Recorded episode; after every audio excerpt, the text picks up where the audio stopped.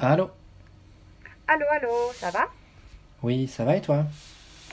Ça va, ça va.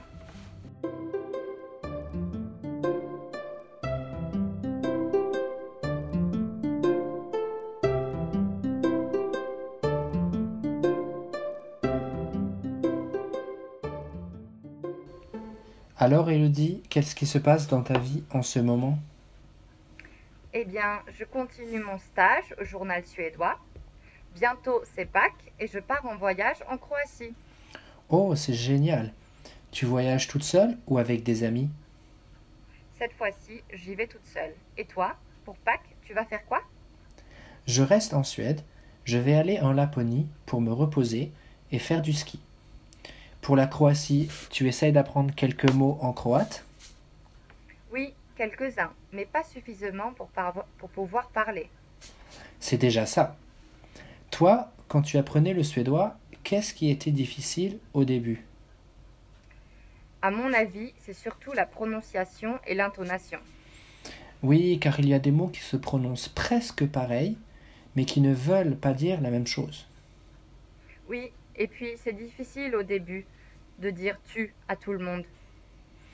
Il faut s'y habituer, car en français, on dit soit tu ou soit vous. Exactement. Si tu ne connais pas la personne, il faut dire vous, et si c'est quelqu'un que tu connais ou quelqu'un de ta famille, tu peux dire tu. C'est ça. Lorsqu'on apprend le français, il faut toujours se demander si on dit tu ou vous. Le conseil, c'est de toujours dire vous.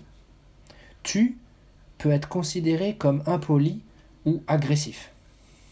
Oui, c'est vrai. Moi, maintenant, quand je parle avec des Français, j'ai toujours du mal à me rappeler que je ne dois pas être informel et que je dois dire vous. Je suis un peu perdue quand je m'adresse au service administratif français, par exemple, car je suis trop habituée à être informelle en suédois. C'est comme si j'étais devenue suédoise. Tu vois ce que je veux dire? Oui, je vois parfaitement. C'est difficile quand je retourne en France et qu'il faut dire vous.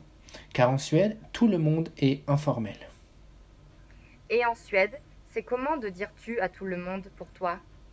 Quand je vais à Skatteverket ou par exemple chez le médecin, j'ai envie de dire vous et c'est très bizarre de dire tu tout le temps.